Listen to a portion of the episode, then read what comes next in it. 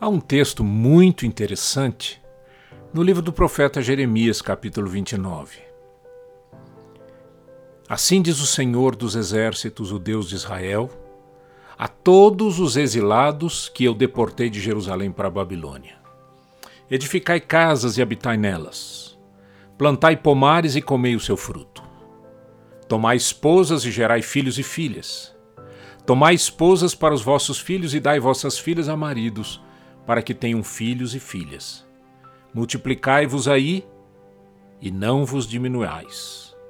Procurai a paz da cidade para onde vos desterrei e orai, orai por ela ao Senhor, porque na sua paz vós tereis paz. Estas foram as palavras deste profeta aos exilados. Que mensagem que eu ou você daríamos para aqueles que perderam tudo, que foram levados como escravos para uma outra terra, que foram obrigados a fazer isso? Pois a mensagem de Deus através deste profeta é uma mensagem de esperança. Continue a viver, continue a viver, continue a viver, como se nada tivesse acontecido. Olhem para Deus e vivam os valores dele.